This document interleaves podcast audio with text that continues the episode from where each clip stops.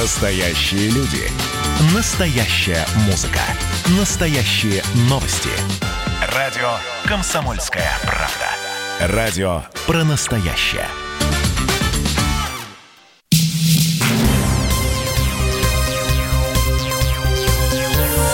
Темы дня. Здравствуйте, друзья. Вы слушаете «Комсомольскую правду» в прямом эфире Мария Баченина, и мы продолжаем следить за событиями в Беларуси. Небольшая сводка для тех, кто только что присоединился, вернулся с дачи или, наоборот, собрался. Накануне в Беларуси прошли мирные акции. Мирный здесь ключевой момент. Обошлось без задержаний и без беспорядков. Собравшиеся на площади независимости вызывали мэра столицы на разговор, но из Дома правительства никто к протестующим не вышел. Затем все мирно разошлись и даже убрали за собой площадь независимости.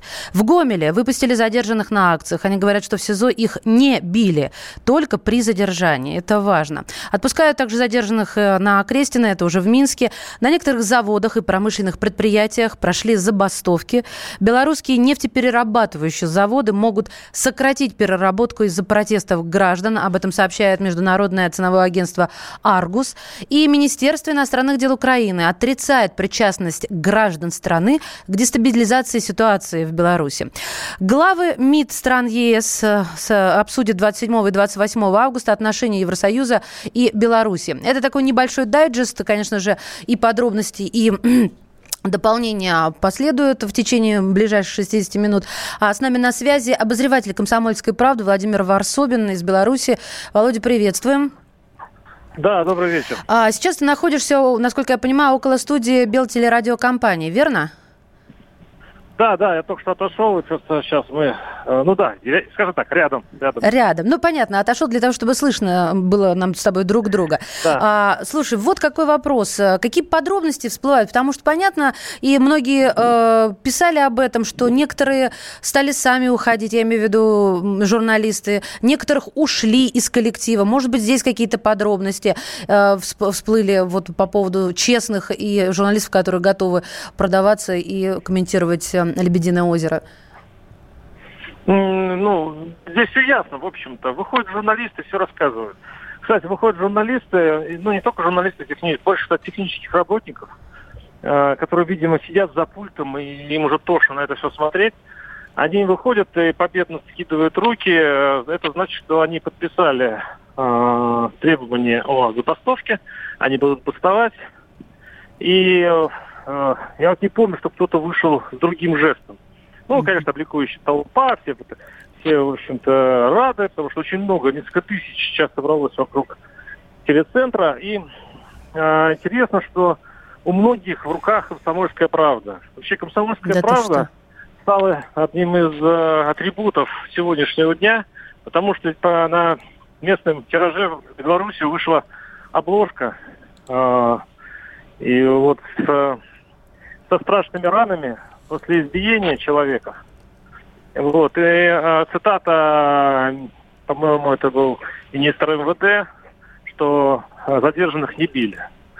И это вот теперь вот эта обложка идут просто э, значит, э, атрибуты какие? Белый, э, белый браслет, цветы и газета «Комсомольская правда» перед собой как вот доказательство того, что сделали силовики с людьми. Ну, из своего рассказа понятно, что никто никуда не расходится, а наоборот подтягивается с требованиями показывать по телевидению правду. А, ну да, но просто получается, что телевидение, вот именно этот канал, по идее, должен быть парализован, потому что все, а почти весь обслуживающий персонал, получается, будет бастовать. А, причем ушел даже режиссер новостных программ, что это серьезная потеря, это очень такой ответственный пост для политики. И пока вот не видно ведущих политических программ, новостных ведущих, вот они не появились, э, но уже достаточно для, для паралича, вот, по крайней мере, вот этого канала. Понятно. Слушай, как работать с митингующими? Есть ли на месте силовики, милиция? Э, вообще, честно говоря, силовиков в городе я не, не вижу. А они вот, по-моему, перекрыли все-таки улицы, э, близлежащие к телеканалу, поэтому люди сюда добираются пешком. Но их просто здесь не видно. Видимо, они так уже за несколько кварталов перекрыли. Mm-hmm. А, так, те даже а, микрорайоны, те улочки, которые обычно были забиты военной техникой, ОМОНовцами, там было очень много таких улочек, они все пустые стоят. Володь, вот последний а, вопрос. Прости, пожалуйста, я поторапливаю, потому что, ну, слежу за временем. Скажи мне, пожалуйста, вот они подписывают а, бумагу, что готовы принять участие и бастовать, да, то есть не работать и парализовать а, главный телеканал страны. И а, а какие у них требования-то? Вот конкретно у работников э, все телеканала. Те же самые, э, все, все те же самые а, признать итоги выборов недействительными, а, перевыборы, честные выборы. Ну, понятно. Э, надо изменить, надо изменить политику а, телеканала. Дело в том, что этот телеканал, вообще государственный канал, не заметили э, протеста, почти не заметили. Даже та страшная ночь с баррикадами вообще не, не нашла никакого отражения а, на телеканалах, и когда люди били, ну, в общем, понятно. показывали. А, Лебединое озеро, как мы это привыкли называть. Спасибо тебе большое. Не прощаюсь. Владимир Варсобин, обозреватель «Комсомольской правды». А сегодня глава Совета Республики Наталья Качанова и пресс-секретарь президента Лукашенко Наталья Эйсман ездят по бастующим предприятиям.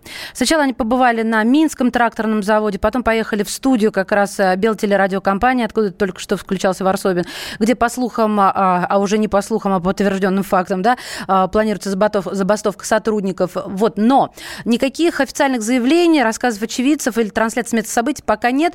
Зато у нас есть Дина Карпицкая, корреспондент «Комсомольской правды», которая за этим всем следит и нам сейчас э, расскажет. Дина, здравствуй. Здравствуйте всем, добрый вечер. Да, действительно, э, Лукашенко, скорее всего, ну, можно так предположить, перенял тактику протестующих, которые 12 августа эм, приобрели женское лицо, да, как мы помним, на Комаровском рынке утром выстроилась цепочка шеренга женщин в белых одеждах, и с того момента, ну, как я считаю, как я наблюдаю, произошел какой-то перелом, и протесты стали немножко в другом ключе проходить, и ушли от дневного времени в ночное, и стали более мирными, стало меньше задержаний, ну, и так далее. И вот сегодня, в такой сложный день, да, э, тоже от официальных властей две женщины, Наталья Качанова и Наталья Эйсмонт, они стали э, ездить по предприятиям и общаться с сотрудниками. Сначала они пришли, приехали на Минский тракторный завод, где буквально накануне было собрание заводчан. Перед ним выступал директор, и, как мы помним, он э, признал, что да, Лукашенко эти выборы проиграл. Э, если дословно, то он сказал, что вообще-то я голосовал за действующего президента по своим принципиальным соображениям, но я признаю, что эти выборы он проиграл. После этого сразу там оказались вот две дамы из э, официаль... от официальных властей. Их встретили со свистом. Пробовали они на Минском заводе, насколько я понимаю, буквально полчаса. Какого-либо общения с сотрудниками, э, я так понимаю, с простыми работниками у них не было. Возможно, они общались с руководством, неизвестно о чем. И сразу после этого они уехали в сторону здания белорусского э, радиовещательного канала, где на тот момент еще только шли слухи о забастовке, и около здания находилась небольшая толпа людей, которые скандировали э, э, «Хотим правды». Я видела кадры, это не видео, это просто фото. Внутри телеканала в одной из студий стоят на постаменте, ну, на вот так, как обычно, ведущие, да, где находится Наталья Котянова с Натальей Эйсмонт, вокруг них э, люди, сотрудники телеканала. И Наталья Котянова что-то очень э, эмоционально говорит и машет руками. О чем она общалась, непонятно, но, судя по всему, э, это общение не привело к каким-то эффект, к тем эффектам, на которые они рассчитывали, потому что и забастовка это сейчас уже официально подтверждена сотрудников, и около здания белорусской телерадиокомпании толпа людей собралась намного больше, чем была еще даже два часа назад. Я, с твоего позволения, добавлю, просто сейчас как раз смотрю видео, у входа в здание Белтелерадиокомпании повесили красно-белый флаг, это для тех, кто забыл или не знает, это флаг, который был еще до Лукашенко, а охранник пытался его сорвать, но протестующие не позволили этого сделать делать? Дин, продолжай, пожалуйста. Ну, собственно, продолжать мне пока нечего. Дальнейшее передвижение двух э, Натальи, Натальи, я не знаю, пока за этим слежу, где они сейчас еще появятся или появятся ли, э, я буду за всем этим внимательно наблюдать, сообщать. Всем, Но пока, интересно. получается, барышни катаются и, и жгут бензин напрасно. Получается, что так, да. Получается, что так. Ну, возможно, э, возможно, они что-то такое пообещали, что люди э, как-то смягчат свои позиции. Я не знаю, это все будет понятно в ближайшее время. Да, это правда, и это было бы интересно, что они готовы предложить, да, для того, чтобы успокоить или отговорить от забастовки, по крайней мере, журналистов, которые, ну, не зря называются ну, пятой властью в стране. Ну, кстати говоря, ездить им придется немало, что сегодня, вот а я буквально недавно составляла список бастующих предприятий, их очень много, начиная от таких крупных, как БелАЗ, МАЗ, с них, собственно, и начались вот эти да, э, протесты сотрудников предприятий, Минский тракторный завод, э, сегодня к забастовке, ну, ну, как бы не то, чтобы забастовки, но высказали свои претензии сотрудники национальной авиакомпании «Белавия», сотрудники Минского аэропорта тоже высказали свои фи вот на все последние события. Дина, а вот что, что ты скажешь, как ты прокомментируешь? Вот ты только что говоришь про предприятие, а многие говорят, ну что там предприятие? Там 100 человек, а, супротив несколько тысяч, нескольких тысяч, которые там работают. Это же целые города. Нет, на самом деле я просто сама родом из Беларуси, много там времени провела и в детстве, и сейчас много бывает. А это действительно страна такая, где все, э, э, все где-то работают, и в каждом маломальском городе есть крупное предприятие, такое градообразующее, где большая часть города и трудоустроена. Угу. Спасибо. Тут, конечно, это, это, это огромное число людей, и если сейчас пойдет цепочка забастовок по всем предприятиям от больших до маленьких, то, конечно, там будут уже разговоры о миллионах. Дин, ждем от тебя еще подробностей. Дина Карпицкая, корреспондент «Комсомольской правды». Мы э, вернемся к обсуждению с э, экспертами и, конечно же, будем вас держать э, в курсе событий. Темы дня. Георгий Бофт. Политолог, журналист, магистр Колумбийского университета – обладатель премии «Золотое перо России» и ведущий радио «Комсомольская правда». Авторскую программу Георгия Георгиевича «Бофт знает». Слушайте каждый четверг в 17.00 по московскому времени. А что такое деньги по сравнению с большой геополитикой? Мы денег тут не считаем.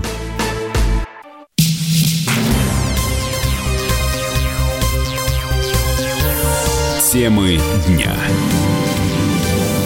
Это «Комсомольская правда». Мы в прямом эфире. У микрофона Мария Баченина. Мы продолжаем разговаривать с экспертами о ситуации в Беларуси. И, естественно, на первый план выходят экономические отношения России и Беларуси. И я бы сказала иначе, даже экономическая зависимость двух стран.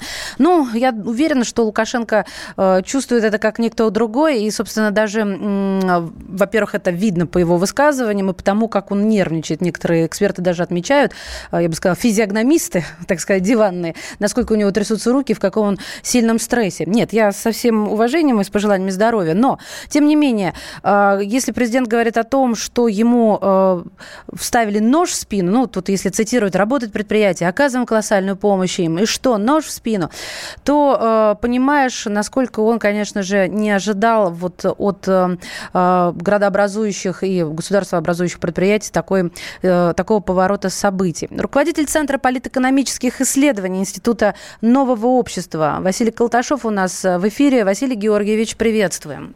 Здравствуйте.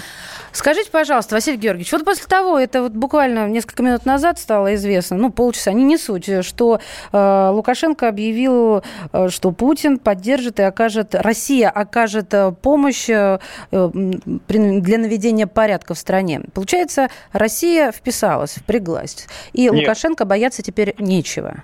Нет, нет. Я думаю, что такой вывод мы сейчас сделать не можем. Я думаю, что это скорее стремление Лукашенко, вот эта, вот эта информация, исходящая от него, является его стремлением показать, что Россия готова взять на свои плечи все его, собственно, Лукашенко проблемы и разбираться с белорусским народом. Я думаю, что это неправильно. Скорее мы можем говорить о том, что Россия не собирается и не стремится к разрыву своих тесных экономических, да и, наверное, где-то и политических, геополитических отношений с Белоруссией. Хотя нам как раз Лукашенко накануне выборов этим грозил. Да и вообще-то говоря, никакую дорожную карту он подписывать не хотел, ведь угу. встречаясь с президентом России под Ржевом, где вот этот замечательный новый монумент установлен, угу. он ведь э, пофотографировался, да, для выборов, потому что ему это нужно. Он помелькал перед камерами, потому что значительная часть его электората все-таки э, считает, что с Россией нужно дружить, но он взял совершенно иные ноты в избирательной кампании, и Майдан, по их, по мнению, ну, по мнению многих там полицейских, которые разгоняли, да, вот эти акции, это все дело России, вот эта Россия раскачивала, и про вагнеровцев их только освободили, этих так называемых вагнеровцев, а, Поэтому все очень сложно. Наконец, нужно понимать, что Лукашенко на самом деле власть в стране потерял. Все-таки потерял. А Конечно. я так полагаю, что подождите нет, секундочку. Нет, нет, я договорю. Да, да. Кому она перешла, то есть не поймете. Потому что власть перешла сейчас э, к бюрократии. К бюрократии. То есть те, кто раньше находился в подчинении у Лукашенко, и те, кому он должен, кого он должен был морально раздавить своими 80%, они сейчас э, являются держателями власти, потому что Лукашенко превратился в очень маленькую политическую величину в своей стране. Его не хочет никто. Но, э, тем не менее, для нас очень важно, чтобы в этой ситуации э, страна-то не перешла под контроль э, совершенно враждебных России сил. Ну, чтобы а она не стала наследницей нее, княжества Литовского. Борьба за Белоруссию только начинается. И Лукашенко здесь не очень хороший помощник, потому что он себя дискредитировал. Вот если бы он был последовательно, ориентировался последовательно на сближение с Россией, но ведь он делал ровно обратные вещи, ровно обратные. И эти обратные вещи привели к тому, что он потерял поддержку тех, людей, которые всегда считали, что Белоруссия и Россия должны быть вместе. Ведь он их оттолкнул. Он этого, может быть, сейчас даже не понимает, но это произошло. Наконец, он, а, ну, он, он оттолкнул всех остальных, и действия его в целом были не, неразумны, неправильны. Но когда вот эти 80% рисовались, они рисовались не только для того, чтобы морально раздавить внутреннюю бюрократию. Понятно, что Запад это не мог принять с восторгом, но и для того, чтобы а, уменьшить, ослабить позиции России в торге с самим Лукашенко. То есть э, уменьшить, сказать, силу э, российской стороны, потому что Лукашенко хотел показать свое колоссальное влияние в Беларуси, что он является в Беларуси всем буквально всем. Поэтому Россия должна садиться за стол переговоров и принимать его условия, любые его условия, потому что иначе он уйдет на Запад окончательно. Э, э, однако оказалось, что он является не просто не является всем, он является ничем Белоруссии. Вот что произошло. То есть он превратился в ноль. И вот в этом его трагедия. Он формально еще является главой государства, но уже каждый, но он уже глядя на каждого чиновника, входящего в кабинет, он думает, а вот эти как? Вот они, может быть, меня арестуют, и все, свои шкуры будут выгораживать. Понимаете, его положение незавидно, очень незавидно. Василий Георгиевич, а если Лукашенко ну, исчезнет с политической арены, а, мне казалось, что все-таки Лукашенко это какой-то гарант стабильной экономики страны и российско-белорусских связей. Потому что если он исчезнет, то получается, а, ну, как минимум, Польша и Литва, а за ними и все остальные, устанешь перечислять, будут, конечно, стараться ну, доминанту такую нарисовать, хотя она уже существует в образовании ума большинства белорусов. Ну, знаете, начнется настоящая борьба за Белоруссию с уходом Лукашенко. При этом сам Лукашенко в последние 10-15 лет подготовил все позиции для недружественных России сил, вот тех, которые вы перечислили. Это и упоминание в школьном учебнике войны 1812 года как неотечественной. Это и бесконечные внушения о том, что это Сталин с Гитлером дрались на нашей территории, топтали наши картофельные да. посевы, а нам это ни к чему. Э, вот, в общем, что Москва нас все время подставляет, управляла и так далее. Вот этот вот как бы фронт пропаганды, он и, и создал вот этот сплоченный а, белорусский национализм, который является во многом ну, базой для выступления против Лукашенко. Просто Лукашенко там оказался лишним. Но если сравнивать ситуацию на Украине 13-14 года, я был в Киеве в 13 году и потом сразу в 14 в Крыму, э, я хочу сказать, что э, на, Украине, на Украине не было столь однородного национализма. То есть Лукашенко, обладая очень серьезной властью и большим, надо сказать, авторитетом, сумел воспитать вот этот вот особенный белорусский национализм. Сейчас он переполнен иллюзиями на предмет того, что Запад отсыпет, и это тоже нужно учитывать. А, и, но только это, во-первых, это обернулось против него, а, а, потому что он забыл, что он является главой государства постольку, поскольку обеспечивает сближение с Россией. А с другой стороны, это является проблемой сейчас для нас. Понятно. Но э, я хотела как итог, э, только очень коротко. Для нас все-таки важнее, чтобы остался Лукашенко или чтобы он ушел? Для нас важнее всего, чтобы мы не заморались, когда он будет уходить. А, он будет уходить, на ваш взгляд, однозначно. Он, уйдет, он уже проиграл, он будет уходить. Если он будет цепляться до последнего, это будет для него просто физически опасно, потому что он превратится в легкую добычу для тех, кто хочет выдвинуться. Или смыть с себя какие-нибудь не очень хорошие деяния. Потому что на нем будет просто отыгрываться. Любой, кто маломальски сейчас располагает властью, он попытается использовать эту ситуацию. Если Лукашенко задержится, ему вот для него идеальная ситуация высказать, выскочить сейчас.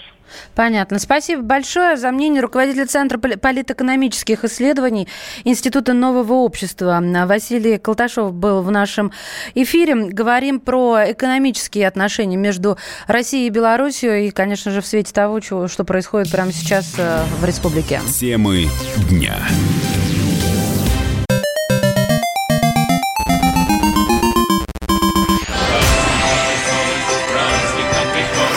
Видишь суслика? Нет. И я не вижу. А он есть. Нам есть что вспомнить. Рассказываем свои истории в программе «Дежавю».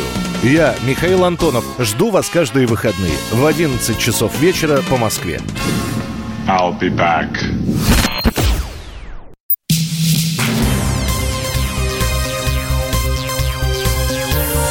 Темы дня. Вы слушаете «Комсомольскую правду» в студии Марии Баченина. Мы продолжаем следить за событиями в Беларуси. Вот, э, если коротко, из заявления Лукашенко, одно из главных. Если в Беларуси будет работать экономика, то никакие политические дрязги и игры ей не страшны. Это понимают и наши противники, поэтому они взялись раскачивать обстановку в трудовых коллективах. Это он э, к тому, что работают предприятия, мы оказываем колоссальную помощь этим предприятиям. И что? Нож в спину? Давайте поговорим об этом еще о многом другом. У нас на связи белорусский политолог э, Юрий Шевцов. Юрий Вячеславович, приветствую вас. Здравствуйте. А, ну вот э, после разговора с Путиным в своем заявлении Лукашенко неоднократно подчеркивает э, важность э, продолжения без забастовок работы предприятий. И еще одно, один вектор, что он договорился с Россией, и при первом же зове о помощи мы им эту помощь должны оказать. Какой помощи они от нас ждут и какую мы можем им оказать, точнее вам оказать? Лукашенко сказал очень ясно, он сослался на договор о создании ОДКБ. Э, в этом договоре есть статья 2, она подразумевает возможность введения войск ОДКБ на территорию той страны, члена ОДКБ, которая подверглась агрессии. Вот вчера вечером Лукашенко заявил по телевидению и на разных совещаниях, что происходящее имеет признаки внешней агрессии. То есть, если батька попросит помощь военную, мы, Россия, должны ее предоставить, согласно этому договору. И даже Киргизия. И, простите, не расслышала. И даже Киргизия. Ну, угу. это договор о создании ОДКБ. А, нет, но все-таки, а, мне кажется, какие последствия? Последствия тут какие-то ужасающие. Даже фантазии не хватает, что, чтобы что-то предсказать, если действительно Россия введет войска. Или я преувеличиваю и нагоняю страх? Нет, вы не преувеличиваете. Ну, а все-таки какие? очень далеко. Это будет непросто. А, вам не кажется, что Лукашенко э, в своих заявлениях демонстрирует Западу вот этот восточный вектор, чтобы те немедленно сбавили градус белору- белорусского протеста? И э, в связи с этим стоит ли верить и доверять президенту Беларуси? Вы знаете, интриг здесь много. Тем более Лукашенко за последние годы, он как бы растерял доверие тем, что он часто интригует. Но есть и вопросы по существу. Вот сегодня в Минске фактически э, вся система государственного телевидения перешла на сторону протестующих. Вот буквально только что. Эм, я не знаю, что будет за ночь. Что-то вернут, что-то останется. Но завтра, в принципе, намечены огромные митинги по всей Беларуси, и будет, э, и может быть что угодно. Угу. А, скажите мне вот что еще. Как вы считаете, вот про санкции. А, власти Минска, я цитирую, при любой обстановке настроены на диалог с Евросоюзом. Это пресс-секретарь Министерства иностранных дел а, она, Анатолий Глаз заявил. Но а, если будут санкции, это означает конец политики. Поэтому ключевой вопрос сейчас, есть ли у ЕС политика в отношении Беларуси? И вот смотрите, какой вопрос тут вырисовывается. Получается, Получается, что санкции Евросоюза выгодны России. Ну, санкции Евросоюза в отношении Беларуси выгодны России, потому что таким образом Беларусь э, остается, то, то есть, точнее, мы остаемся на стороне Беларуси в единственном числе. Так ли это? Нет. Это было, ну, это красивая схема, она работала до того, как здесь реально начались эти массовые волнения. Эм, Лукашенко не удержал общество. Понимаете, он больше не контролирует э, общественные симпатии. И здесь реально происходит, эм, я боюсь подобрать слово, переворот или революция, но взятие власти другими силами. Правительство или нечто подобное правительство уже организовано. Это в Вильнюсе провозглашена особая структура. Вот. Соседние страны ЕС, три страны, предлагают свое посредничество, разные условия – они сводятся к э, механизму отклонения Лукашенко от власти и передачи власти э, той структуры, которая будет ориентирована на Запад. А какие конкретно силы? Как мы их можем обозначить, чтобы было понятно, что это за сила? Это цветная революция. Это значит прозападно ориентированные на сегодняшний момент общедемократические по лозунгам э, массы пока организационная структура, которая их представляет, она э, находится только в Вильнюсе вокруг бывшего кандидата в президент Тихановской. А вот сами массы, что ли, вот вся эта движуха, она организуется через расположенные в Польше телеграм-каналы.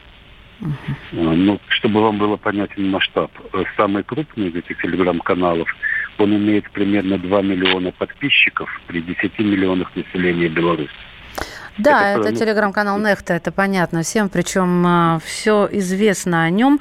А скажите мне вот что, э, что все-таки для Беларуси, как для страны, с экономической точки зрения, с социальной точки зрения, я имею в виду, конечно же, стабильность, э, правильнее на сегодняшний день, правильнее всего?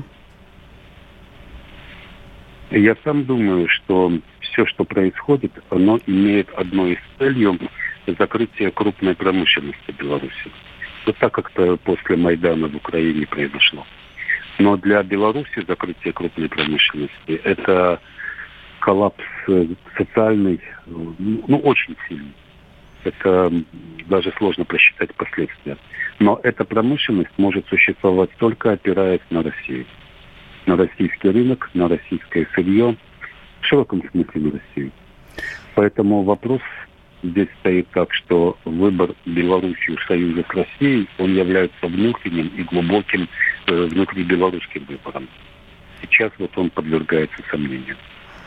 Но вот этот нож в спину, о котором а, говорит Александр Григорьевич, почему он о нем раньше не думал? Почему он с самого начала не допускал, что предприятия начнут бастовать и что эта махина может покачнуться? По-моему, это первое, что должно прийти в голову президенту.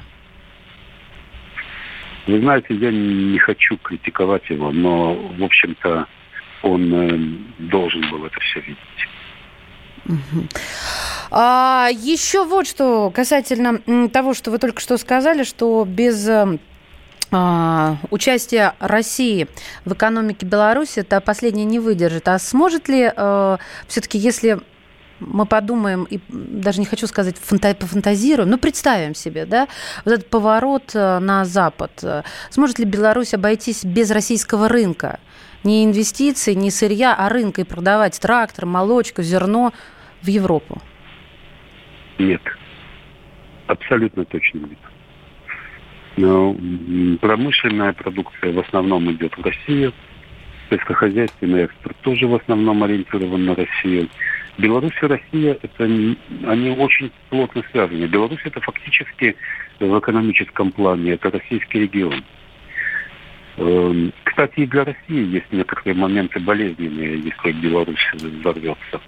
Вот в понедельник Лукашенко объявил о том, что он едет на Минский завод колесных тягачей выступать перед рабочими, где производятся э, тягачи для российских э, стратегических ядерных сил. Э, аналогичного предприятия в России нет. Э, есть еще ряд подобных предприятий, которые будут, потеря которых будет болезненно и для России тоже. Понятно, спасибо. Юрий Шевцов, белорусский политолог, был у нас в эфире. Мы продолжаем прямой эфир, разговор с экспертами, с политологами, с экономистами о том, что сейчас происходит в Беларуси и как это скажется на дне завтрашнем и в экономическом ключе, и, конечно же, в социальном и в политическом. Не отключайтесь. Темы дня. Я, Эдвард, на вас рассчитываю как на человека патриотических взглядов. То возникает вопрос, а куда податься русскому мужику? Ну, разве что в ЧВК Вагнера. Перефразируя известную, известную либеральную формулу, российскую либеральную да. формулу, надо дождаться, пока вымрет последнее непоротое поколение, да? Отдельная тема с Олегом Кашиным и Эдвардом Чесноковым. На радио «Комсомольская правда». По будням в 9 вечера по Москве. Тоже мочить в сортире, но других и не так.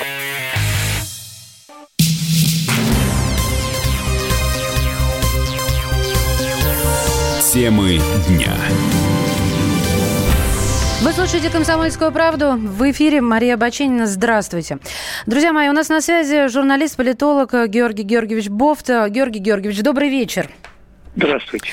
А, хотелось бы вместе с вами подвести некий промежуточный знаменатель, вот особенно после того, как э, Лукашенко рассказал, о чем он говорил с президентом Путиным, и э, вот то, что он упоминает о договоре, о том, что Россия при первой же, при первой же просьбе окажет помощь, это все крик о помощи или что это, на ваш взгляд? Э, ну, это и намек на то, что э, могут быть задействованы иные средства, кроме самих белорусских сил. Статья 2 договора о коллективной безопасности ОДКБ, она предусматривает, во-первых, э, начало немедленных консультаций в случае угрозы э, безопасности, территориальной целостности и стабильности э, в одном из государств-членов. Вот стабильности сейчас э, в Беларуси явно не хватает, поэтому считайте, что это были консультации. Вот. А после чего оказываются меры, которые э, призваны устранить эту проблему. Какие это меры? Тут можно гадать довольно долго, вспоминать 68 год Чехословакии, когда по просьбе э, тогдашних властей этой страны были введены туда э, войска Варшавского договора, включая советские. А, ну, я не думаю, что, конечно, сейчас уже пойдет э, развитие по такому сценарию. Э, Все-таки не до такой крайности дошли противостояния в Беларуси. Однако то, что Лукашенко озвучивает, такой вариант, это, мне кажется, стремление запугать оппозицию, что если мы, если вы не будете договариваться со мной, тогда я приглашу русские войска. А вот э, военная помощь, если это случится, это будет конец или начало чего-то? Мне даже сложно это понять, представить. Мне тоже сложно понять, потому что все-таки не Крым. Но, в общем, нас там никто не ждет. Да. А, да. Поэтому это такой вариант э, мне даже страшно представить. Он будет очень напоминать чехословацкий. Э, я думаю, что это просто шантаж со стороны Лукашенко по отношению к э, оппозиции, что давайте договариваться внутри себя, внутри Беларуси, иначе я обращусь к Путину, и вам мало не покажется. А Путин на это пойдет или вот этот договор, там вариантов, без вариантов? И, не, ну как без вариантов?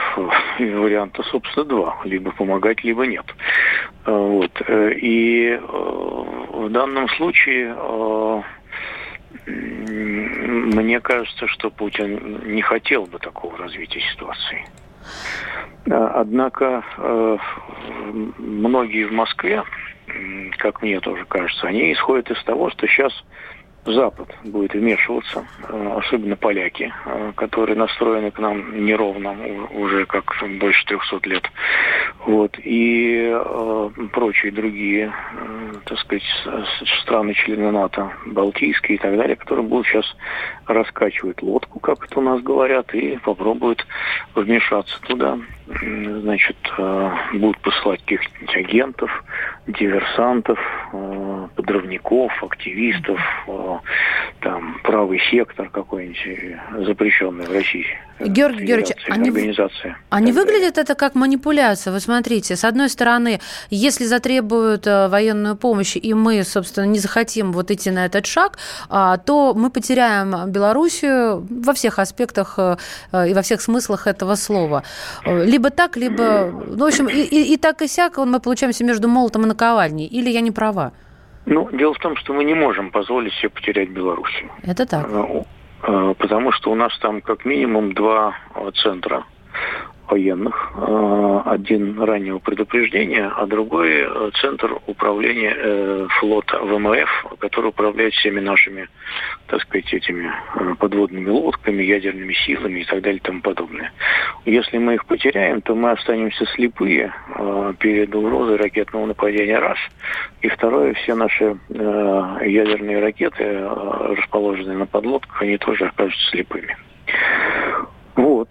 А, поэтому но вот смотрите... Оценка, оценка mm-hmm. ситуации будет исходить из этого. Если возникнет угроза, как бы, что там окажутся солдаты НАТО, да, завтра, то тогда мы... У нас не будет на выбора. Крайней, на крайней мере, да. Вот мне в этом видится во всем такая махровая манипуляция, и на, нами в первую очередь. Потому что мы, получается, зависимы, у нас э, там а, опорные пункты, назову это так, и, и выбора у нас не остается. И делать это, это будет такой шаг, который вы до этого сравнили с Чехословакией. Как-то все не совсем красиво выходит. Пассианс не складывается русский. Эм, не знаю, а как вы считаете, вообще стоит доверять э, Лукашенко? Ну, потому что он перебывает на, на ходу, вот если так обыватель со стороны посмотрит, да, послушает его выступления, какие-то э, поступки, да, оцениваем в нашу сторону. В основном они были не в нашу в последнее время. А тут вдруг раз, и мы поговорили с Путиным, и я даже удивился, какой он в теме, то есть мне надо позвонить Путину. Все это так по-свойски выглядит, как брату старшему, которому, которому он его и называл в, в недавнем интервью Гордону.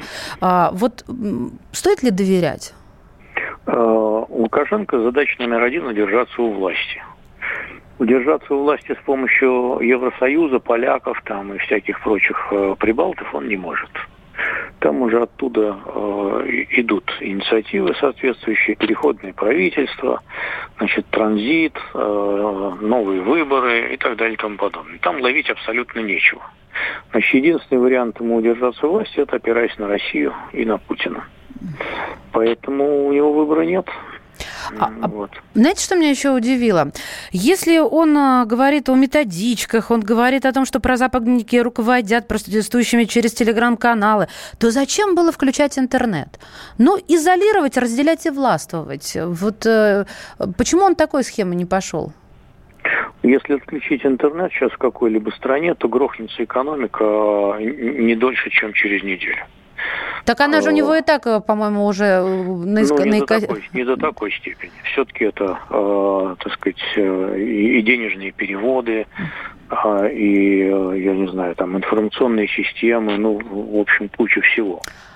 А... а потом это, потом это злить народ. Если люди не смогут там заплатить за телефон и не, не снять деньги с карточки, mm-hmm. ну, так сказать, сейчас там... На обозрение десятки, пойдет, десятки, да, обострение. Выйдут, угу. выйдут 100 тысяч, сотни тысяч. У него остался еще шанс на что-то, на светлое будущее, скажем так, для самого себя? Ну, у него остались шансы усидеть у власти. Все-таки... Но это не э, светлое будущее, получается. Не светлое. Почему? Но у власти он может еще посидеть какое-то время. А, есть шанс, что он вообще сковырнется, так сказать, не позже, чем сентябрь. А есть шанс, что он усидит, еще просидит, может быть, несколько месяцев или даже лет. А, тут зависит все от того, какие, какую форму примут протесты. Если будут продолжаться забастовки, если будут а, выходить люди на улицу, если придет раскол среди силовиков и так далее и тому подобное.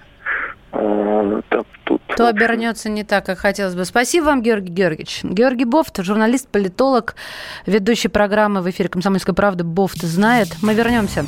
Темы дня.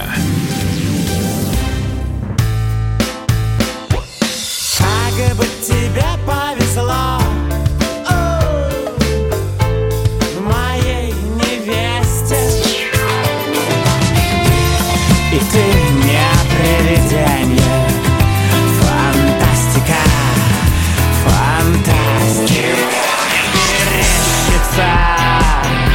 то ли большая, то ли малая медведица «Комсомольская правда». Радио поколения «Мумий тролля».